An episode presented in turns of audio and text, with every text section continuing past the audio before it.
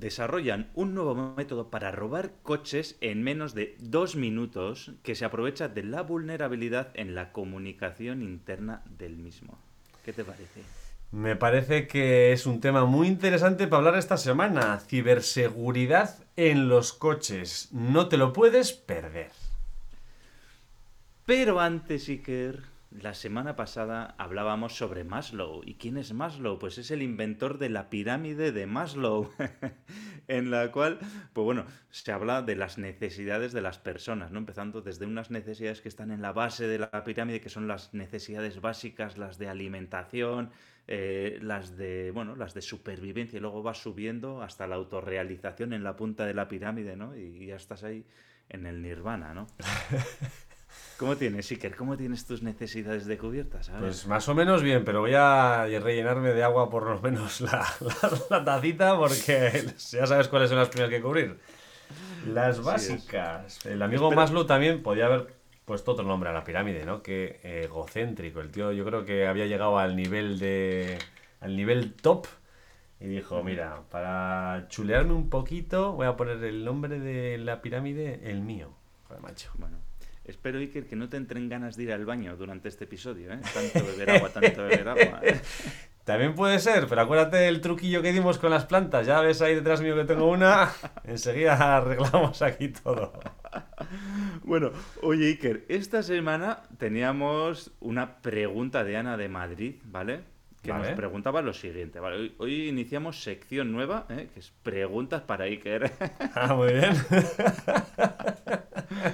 A ver. Y decía, decía así, Iker, ¿cómo puedo mejorar mi técnica de persuasión para cerrar más ventas? Ostras.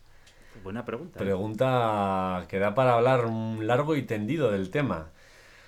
Eh, al final, la persuasión se basa en, conocer bien a los clientes. Tenemos que entender las necesidades que ellos pueden tener y tenemos que ser capaces de convencerles, de mostrarles cómo nuestro producto o servicio pues, puede ayudarles a cubrir esas necesidades.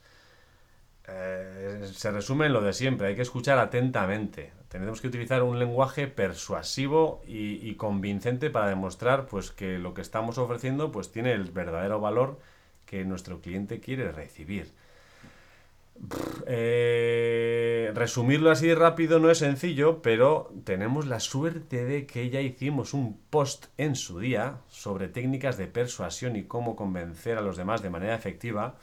Y yo creo que lo mejor es que, le eche un vistacillo al post, que, dejaremos en, en las notas del capítulo, y que aproveche también a, practicarlo. Hay una serie de puntos en los cuales pues eh, hay que trabajar y que, que los revise porque yo creo que es la mejor manera de, ser persuasivo.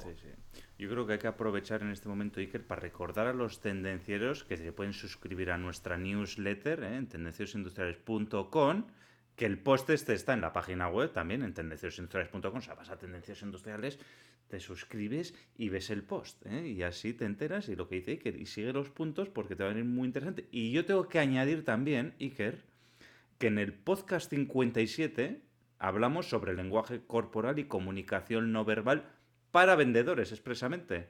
Con lo cual, añado también este segundo punto a lo que tú dices, ¿eh? que se escuche el podcast 57 en cualquier plataforma de podcasting. O sea, no tiene ni que entrar al ordenador, ¿eh? Muy importante el tema de la comunicación verbal y no verbal en el tema de la persuasión, Héctor. Buena puntualización. Bueno, además recordar a los tendencieros que nos pueden invitar a un café en tendencierosindustriales.com también. En, estamos en Instagram, en YouTube y como he dicho, en todas las plataformas de podcasting y en LinkedIn. Entrar tendencierosindustriales.com y os registráis. Ya sabes, es fácil y sencillo. Te unes gratis y puedes salir cuando quieras. ¡Arrancamos motores!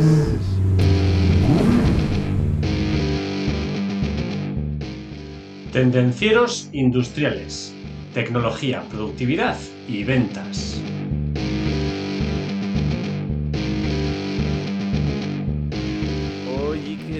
Ahora vamos a hablar de ciberseguridad, de ciberataques en los vehículos. ¿eh? Un tema súper interesante y no voy a dar más detalles porque es que yo creo que está muy bien para todo el mundo. Un tema muy muy interesante, a mí me llamó mucho la atención una noticia que leí sobre cómo robar un coche en menos de dos minutos. Explicaba, así es como un hacker te roba un coche en menos de dos minutos y la verdad es que me llamó mucho la atención. Iker, yo esto no me lo puedo creer, así que te voy a pedir que me expliques cómo un hacker te puede robar el coche en menos de dos minutos, porque esto yo no me lo creo. Pues es más, le robaron el coche a Ian Tabor. Ian Tabor, que era encima, para más casualmente, casualmente, era un experto en seguridad cibernética. O sea, que tuvieron un ojo los ladrones, pues muy bueno. Y este señor pues tenía un utilitario familiar en, la puerta de casa, en una ciudad de Londres, cerca de una ciudad de Londres, ¿no? Eh, un día descubrió que pues, su, vehículo había sido dañado aunque el vehículo seguía allí, ¿no? Tenía, pues, había visto como que cerca de los faros porque habían arrancado un enchufe y, vio algo raro allí, pero bueno, sin más. oye, Iker, este, Elian este, mucho experto en ciberseguridad, pero no sé yo qué decir, ¿eh? O sea, le, tendría que haber puesto un dispositivo de seguimiento al coche o algo, ¿no? Sí, la verdad es que o no lo apreciaba mucho o, o no pensó que alguien podría robárselo. Pero, así fue, así fue. Al, principio pensó, pues, pues, o que querían haber robado los faros, o que querían haber robado, pues, algo de. algo electrónico, ¿no? Pero a los pocos días, pues, voilà, el vehículo desapareció. Que a mí no me han robado el coche todavía, ya veremos, pero sí me han robado una bici y la sensación es muy mala. O sea, es de. Pero si había dejado aquí la bici. ¿Qué pasa? Pues sí, esa es la sensación que tuvo porque le habían robado el vehículo. Entonces Ian o Ian dijo, pues voy a mirar a ver si esto del enchufe este que tuve hace dos semanitas tiene algo de relación. Y ahí estuvo. Pues sí, Iker. Es que Ian era muy concienzudo. Yo creo que era medio tendenciero. Si hubiese estado aquí en un país de habla hispana, sería tendenciero industrial. ¿eh? Y entonces sí, ahora y todo concienzudo, dijo, a ver, ¿qué pasa con los con los focos estos. Entonces descubrió que, claro, los focos vienen unos cables que son cables de comunicación interna que utilizan los vehículos, de una, red que se llama un CAN bus, ¿vale? Y este protocolo, estos cables por el que hay una comunicación, es como la red de, de, de Cernet de, de, nuestra casa, de por donde enchufamos los ordenadores, como la red wifi, pero por cableada, ¿vale? Pues permite que se comuniquen por los diferentes controladores que tenemos dentro del coche, ¿no? Pues para abrir las puertas, para el motor, para el arrancado, para las luces, pues ahí cada, cada cacharro pues tiene un microcontrolador y va controlando, y en los vehículos eléctricos, no en los vehículos eléctricos, en los, en los vehículos modernos, pues cada día más microcontroladores, ¿vale? Y entonces este tío, además, era un crack de, de la dark web, ¿eh? Entonces también se metió por ahí a investigar en la dark web, en el Tor, y pues bueno, encontró que había unos cacharrillos, unos dispositivos que, oye, decían, oye, esto, si esto lo conectas a ese bus, que a ese cable que has desenchufado, pues oye, vas a poder entrar y comunicarte con el vehículo. Y el tío, pues oye, encontró que este dispositivo estaba común, que estaba programado y configurarse para diferentes marcas de coches, ¿vale? ¿Y qué es lo que hacía este vehículo? Pues oye, lo que le decía es, le enviaban mensajes falsos ¿eh? al sistema para engañar al vehículo, para engañar al, al, cerebro del vehículo, haciéndose pasar por la, por la llave inteligente del coche. ¿Qué te parece? Me dejas alucinado, Aitor, y tengo una pregunta para ti ahora. Me has dejado un poco, no sé si eres como Maslow o no, porque no tendrás nada que ver tú con la dark web, ¿no? Yo no, no tengo nada. Y el tema de Aitor, no sé si es el desarrollador de... No, es, mala, no es mala. Mm. Artificial Intelligence. ¿Has visto Thor? No sé lo que significa Thor, pero... bien, bien, bien. Pues al, al final eh, lo que has dicho, los sistemas CAN-BUS han sido industriales hasta bien poquito. Eh, incluso en algunos casos se utilizan todavía. Y todos los vehículos ahora tienen sistemas de comunicación CAN. Con lo cual, ¿qué las ventajas? Pues que todos los sistemas están comunicados de los del vehículo. ¿Cuál es la desventaja? Pues que una vez que accedes al bus, pues eh, puedes acceder absolutamente a todo y desde desbloquear las puertas hasta arrancarlo, hasta apagar las luces. Entonces puedes hacerlo todo. Sí, lo hemos dicho. Y además de lo que hemos dicho, claro, los coches modernos todos llevan pues eh, sistemas electrónicos de entretenimiento, de navegación también, eh, además del tema de los motores, de la seguridad, del frenado, de la velocidad de crucero, que ya del asistente de carril, o sea, es que es todo en los vehículos nuevos todo es cada vez más electrónica, es así. Tal cual. Vamos a tener que volver, Iker, a los coches de, de pedales, ¿eh? De, no de pedales, pero de gasolina y que no tenga nada de electrónica, ¿eh? que había que tirar de la palanca ahí para arrancarlo y todo. Ya verás, ya. Ahí. Arrancar el vehículo. Arrancamos motores. La verdad es que hay, hay, que vigilar. En las empresas acceder a la red bus no es tan sencillo, tienes que entrar dentro de la empresa y cada vez es más complicado, pero en los vehículos, pues a nada que la red pase por... Bueno, en los vehículos eléctricos encima, pues es necesario que pasen cerca de, del acceso, hay que tener acceso a ello, con lo cual... Pero tampoco es todo la red, la red CAN, porque la conectividad que tienen los vehículos hoy en día eh, llevan Bluetooth, llevan Wi-Fi, y claro, al final si te puedes conectar también por Bluetooth y por Wi-Fi, pues todas las puertas de salida pueden ser puertas de entrada, y esto lo aprovechan los ciberdelincuentes, pero bien. Sí, sí, no, no, y lo que dices, una vez que se conectan al coche, ah, amigo, oye, que quiero ir a casa, pero igual vas a casa de otro. Eh, que quiero frenar, igual no frena. Eh, ojito, es que esto puede poner en peligro, esto es muy peligroso, porque puede poner en peligro la vida de los ocupantes. Ya no solo que te roben el vehículo, es que, eh, pues eso, que estamos viendo el riesgo de las personas, ¿no? De la tuya o de otras personas que vayan en otros vehículos. Bueno. Mira, esto me recuerda un inciso editor, una serie que vi ahí en.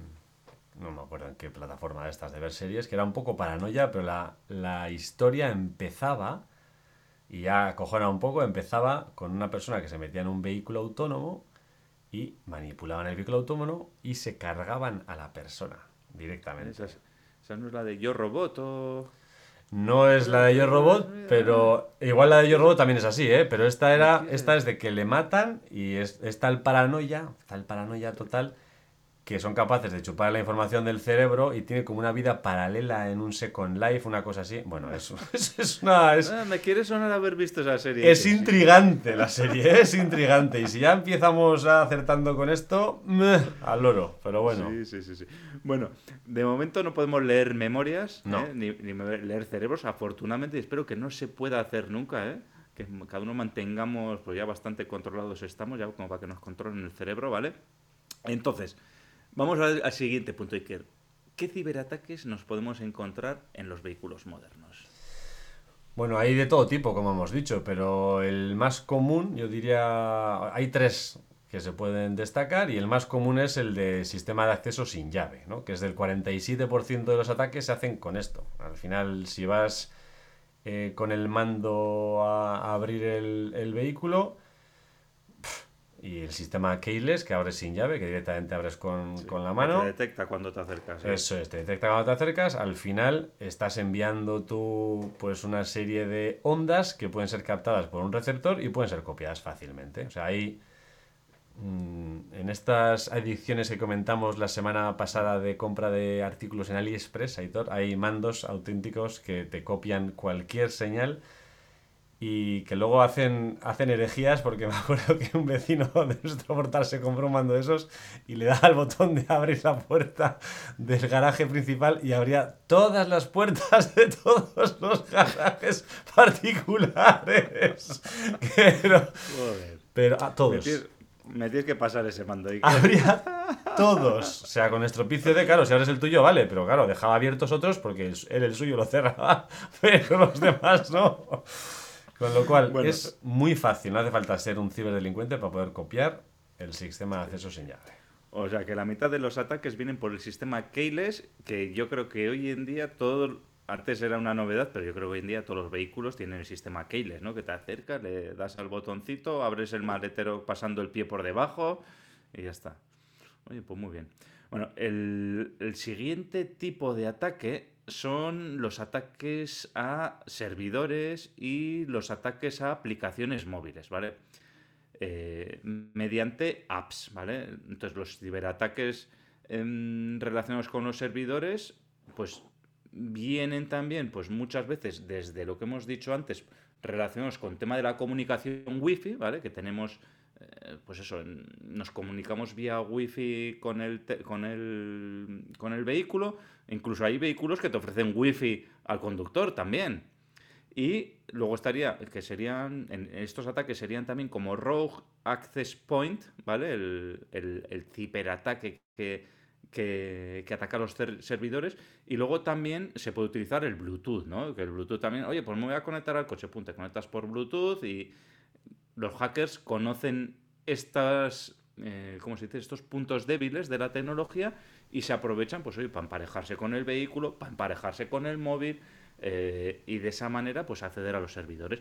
Y, por, y, el tema de las aplicaciones móviles pues sería eh, o bien, por un lado, las aplicaciones móviles que podemos tener en nuestro teléfono y que tengan algún malware y se puedan acceder a través de la conexión vía Bluetooth al, al vehículo, o, o, las propias apps que tienen los vehículos. ¿eh? Pues yo, por ejemplo, el, coche mío tiene una app que desde la app tú te, le conectas al móvil y, no tienes que estar ni vía wifi, ni vía Bluetooth, ni nada. Como el, el coche ya tiene tarjeta GSM y ya tiene sus datos y no sé qué, pues por la app del fabricante te conectas al vehículo, ¿no? Y puedes arrancarlo, no puedes, pero sí que puedes pues ver los kilómetros que ha hecho, puedes cerrar las puertas, puedes abrir, puedes ver dónde está el vehículo en ese momento. Pues a través de esta app, pues hay un, porcentaje del 6% de ataques que se realizan a los vehículos también.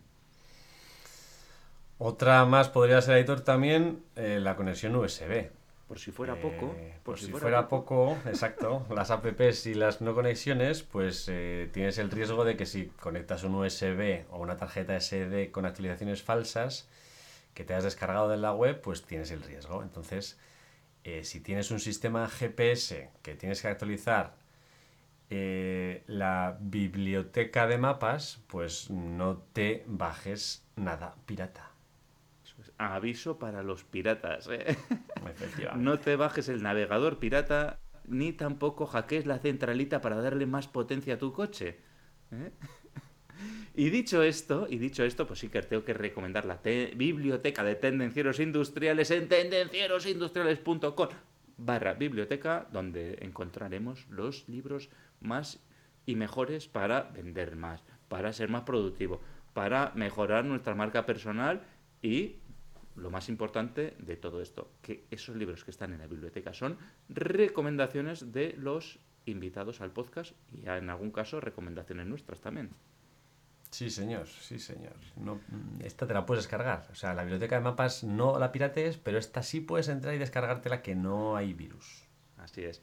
Bueno, Iker, y ahora un tema súper interesante, súper apasionante que me encanta. ¿eh? Hemos dicho los ciberataques a los vehículos, hemos hablado en general de los ciberataques a los vehículos, pero este me encanta mucho más, Iker, porque ¿qué pasa con los vehículos autónomos? ¿Vale? Ya, ya hemos visto, antes de que digas, ya hemos visto vehículos autónomos, sobre todo taxis autónomos, tanto en China como en Estados Unidos, he visto yo, ¿vale? No sé si hay en algún país más, pero bueno. Yo ahí he visto un montón de. He visto, por ejemplo, alguna empresa y he visto un montón de vídeos ya de vehículos, de taxis autónomos, tanto en China como en Estados Unidos.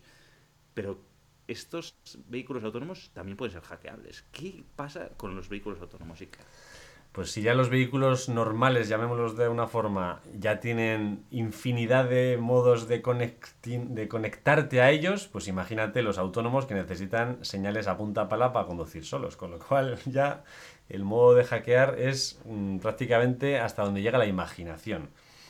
Y la verdad es que es muy curiosa la forma, o sea, son hay desde temas muy sofisticados hasta, hasta sistemas muy simples y mecánicos para engañar al ultra desarrollado vehículo autónomo. Entonces, eh, si te parece, vamos a ir nombrando una serie de, posibles ciberataques o no ciberataques, llamémoslo como quieras, pero son ataques. ataques, ciberataques al vehículo autónomo. A ver, vamos, vamos con ello, vamos con ello. Número uno, tan fácil y tan sencillo como alterar las marcas y las señales viales. Casi nada. Vamos, al final el vehículo ¿qué hace? Pues va detectando señal de tal, señal de cual, señal de no sé qué. Vas tú allí con la señal y con las, con las marcas de la carretera. Le dices, pase usted por aquí y le llevas a tu garaje particular, cierras la puerta allí cuando está allá adentro y ahora, ahora a ver qué haces. Bueno, a tu garaje particular no le llevaría yo, Iker. Si sería un delincuente, no le llevaría. le llevaría a un descampado para darle el palo ahí bien, También. para lo que sea. También, pero bueno. Ya si te la aparca, ¿no? Si te la aparca, pues es más fácil ya. Mira, Iker, yo vi yo, siguiendo con esto, vi hace poco un vídeo de un coche autónomo, también un taxi autónomo de estos, y había un policía haciéndole, haciéndole señales y el vehículo que no le hacía ni caso. Y, había el que estaba de copiloto, ¿no? Decía, pues si no hay nadie aquí, ¿qué quieres que haga yo? Y el policía y el coche a lo suyo, ¿no? Pero bueno, puede darse el caso de que a los vehículos autónomos hay que enseñarles que tienen que hacer caso a los policías también, ¿no? Bueno, no, no, sé en qué, no sé cuál será el estado del arte en este momento, no sé cómo estará, pero tiene que hacer caso a la autoridad competente. O a un señor que está haciendo obras, ¿no? En la calle, usted pare que estamos en obras o... Claro, esto volvemos a la alteración de las marcas y de las señales, ¿no? ¿Quién te dice que es un policía de verdad? O que es un, tío que se ha puesto un mono amarillo ahí. está de horas, ojo, ya. Ojo, ojo. Sí, sí, sí. O sea, es que estamos hablando de ciberataques, pero es que esto es como cuando hablamos también de ciberataques, ¿no? La ingeniería social es la más peligrosa de los ciberataques que podemos sufrir, ¿eh? Los sistemas más, sencillos son los más complejos al final. Bueno, ¿qué más sistemas tienen? Pues, por ejemplo, la visión artificial, ¿no? Los, vehículos autónomos necesitan de cámaras de visión artificial para procesar pues, las imágenes exteriores, ¿no? Pues objetos, las carreteras, las líneas, las señales de tráfico, qué obstáculos hay pues un sistema tan sofisticado como emitir una luz potente o un rayo láser o una señal que engañe o ciegue a las cámaras, engañar es más difícil, pero cegar es relativamente sencillo. Hemos visto incluso que con la luz ha habido vehículos autónomos que se han chocado con la luz del sol. Ya no te estoy diciendo si le metes ahí un foco potente a, la visión, a las cámaras de visión artificial. Y el sistema ya Plus sería poder ser capaz de engañar a esas cámaras y enseñar al vehículo cosas que no está viendo realmente. Cosa que es un poco más complejo, pero que también es posible de hacer. Con lo cual. Bueno, yo aquí, que ahora que lo dices, también me estoy acordando de un mural que habían hecho en una ciudad y, ahí se había estrellado un coche. No era un coche autónomo, era un coche de verdad, porque simulaba, hasta, acababa la carretera y luego había un mural que estaba... Que sería la carretera, ¿no? Sí, sí, que sería la carretera. Sí, sí, esas cosas pasan. Pues imagínate si lo ve una cámara de visión artificial con un poco de rayo cegador. Sí, sí, la realidad supera la, la, la ficción. Sí, señor. Bueno, otro de los sistemas que tienen los vehículos autónomos es el GPS, ya lo conocemos todos, ¿no? Para el posicionamiento vía satélite eh, de nuestro vehículo, ¿no? Digo, pues eh, sabemos dónde estamos y tal, ¿no? Lo que yo no sabía que esta señal se podía hackear. ¿eh? pero pues se puede hackear también. Entonces hay dos tipos de ataques, que uno es el jamming, que el jamming significa anular esta señal de GPS para que el vehículo no, no sepa dónde está, ¿vale? O sea, yo no sabía que se puede, porque digo, y si se coge de GPS, ¿cómo lo vas a anular? Pues se puede, ¿vale?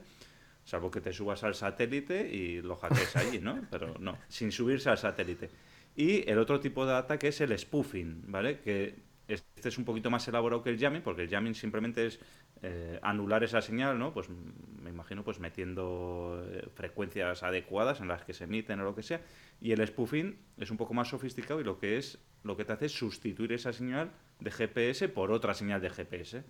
Con lo cual engañas al vehículo haciéndole pensar que está en otro sitio diferente al que, al que realmente está. Ah, aquí hay unas cuantas ideas para poder hackear, madre mía.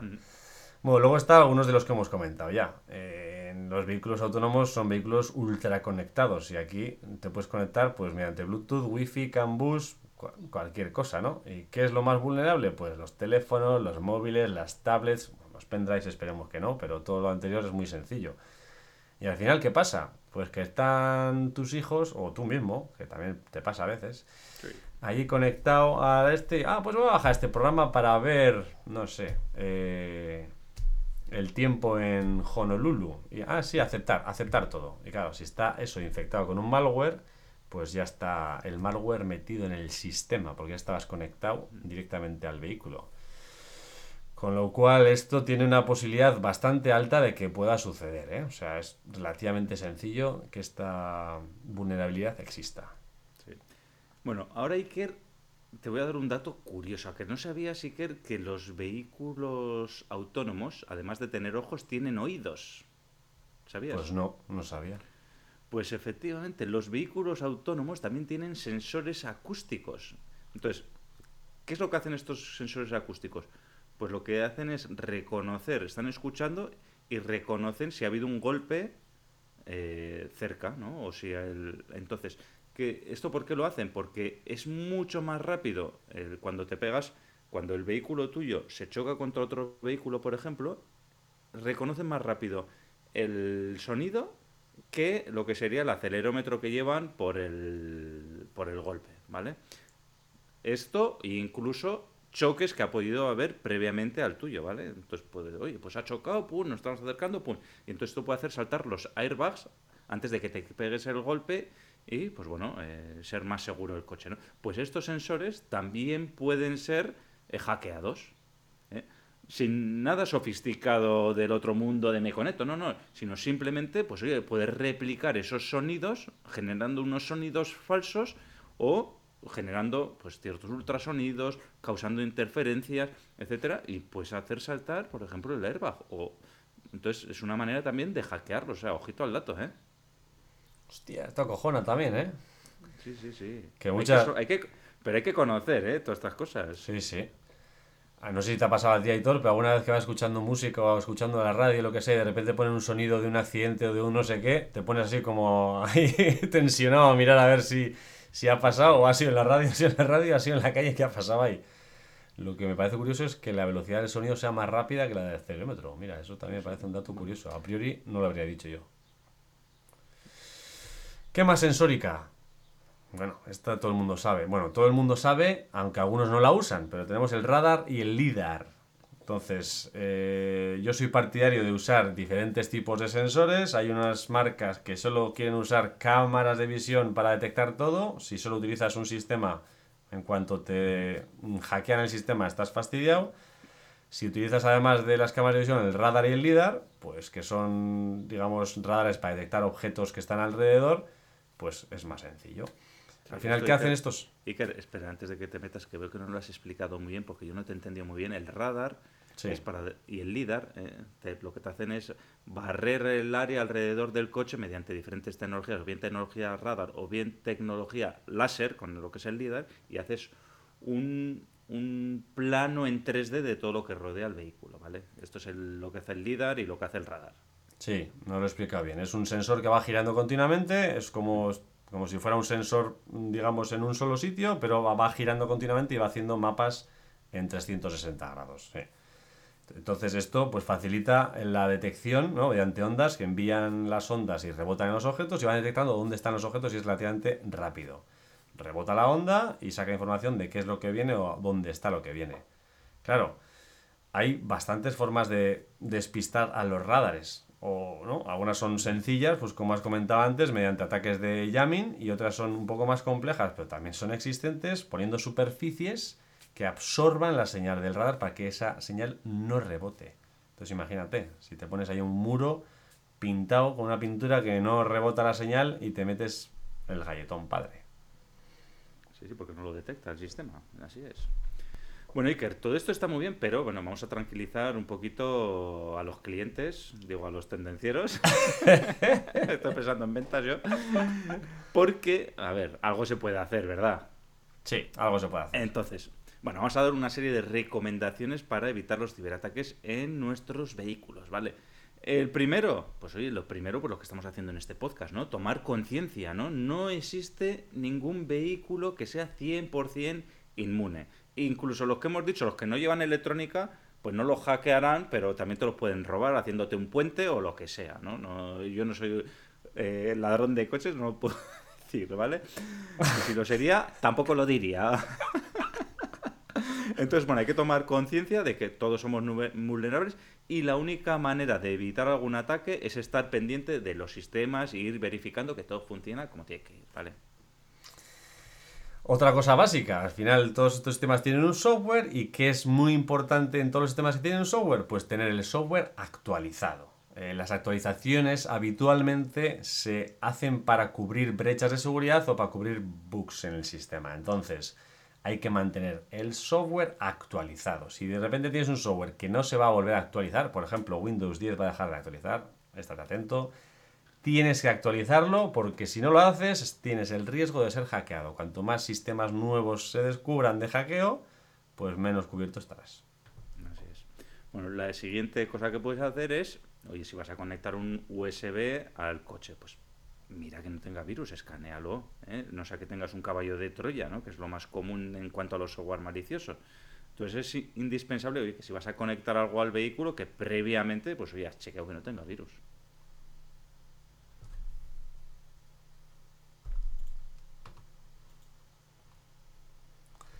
La siguiente que tenemos es apagar las funciones de conectividad.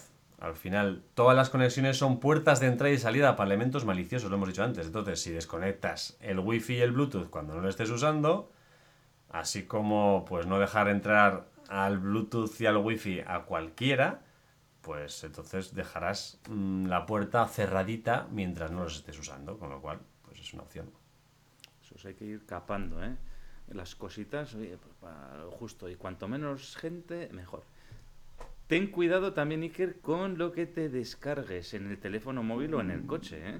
Pues luego también está el CarPlay, el no sé qué. Ah, entonces hay que tener cuidado con lo que te descargues, no sea que le estés abriendo la puerta a, algún malware, ¿eh? Hay que vigilar siempre todas las aplicaciones que nos descargamos para no tener un infiltrado que se consiga conectar al coche, ¿eh? Tal cual. ¿Qué más? Hemos dicho que el keyless es una opción, ¿no? Eh, de entrar, pues vigila las llaves. Eh, las llaves más modernas te permiten muchas cosas. Abrir, cerrar, abrir maletero, encender las luces, ¿no? Pues eh, si ves que estás en una zona en la que tienes a los hackers ahí captando señales, bueno, si ves una zona que te digas, aquí estoy un poco raro, pues sacas la llave, método tradicional, key, y le das allí. Siguiendo con el tema de las llaves, también las llaves muchas veces se copian. Se copian, pero no tienes que estar cerca del coche para copiar la llave.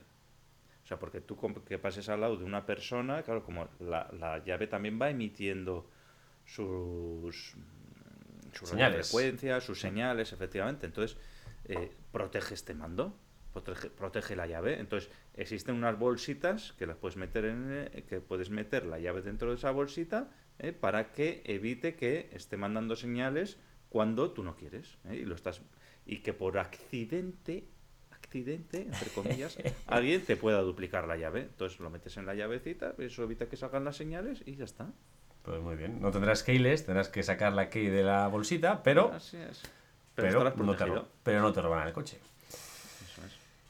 Eh, ojo con el acceso al puerto OBD OBD2 eh, al final este es el puerto de comunicaciones que te deja diagnosticar, es donde se enchufan aquí los, los hackers de su propio coche, los que arreglan los vehículos, los, incluso ya los técnicos de la ITV incluso. Bueno, eh, tienes que saber dónde está, tienes que saber que se conecta al OBD2 y ten cuidado, vigílalo porque es la puerta más fácil, o sea, es la puerta principal de entrada. Si dejas entrar por ahí, bueno, Iker, ya vamos acabando, pero a mí me queda una duda que la vamos a resolver ahora mismo, ¿vale? Ya, porque está muy bien esto de los ciberataques, meter miedo, la ciberseguridad, que nosotros nos protejamos también en la medida de lo que podemos, ¿vale? En la medida, ¿no? Porque al final luego también tienes que ver un poco el, el riesgo con la comodidad, ¿no? Pues al final la llave que a todos nos gusta ir sin la llave, o bueno, ir con la llave en el bolsillo, no tener que sacarla, no tener que buscarla en el bolso, eh, pues igual que eso, pues muchas cosas, nos gusta estar conectados al vehículo para que cuando me llaman, pues poder hablar con hermanos libres, entonces hay que buscar ahí un poco el equilibrio, ¿no? Pero claro, que tienen que decir los fabricantes de vehículos en todo este tema de la ciberseguridad, ¿no? Los fabricantes o las organizaciones, ¿no? Entonces, aquí hay que tranquilizar a los tendencieros porque también se está trabajando, ¿vale? Entonces aquí las naciones, la Organización de las Naciones Unidas, la ONU, pues sí que ha trabajado y en tiempo récord ha desarrollado una norma para unificar ciertos criterios y ciertos requisitos que implanten unas bases mínimas de ciberseguridad en todos los vehículos. Y entonces, en base a esto, pues bueno, se ha traducido que se ha realizado un reglamento que es el UNEC barra R155 que entró en vigor el 22 de enero del 2021 Con lo cual, incluso antes de que nosotros eh, habláramos de este tema, ya estábamos, ya se estaban haciendo cosas, ya se han protegido y tal, y que obliga a que todos los vehículos que se homologuen a partir del julio del 2022 y que sean vendidos a partir de julio del 2024 tengan un certificado de ciberseguridad, ¿vale?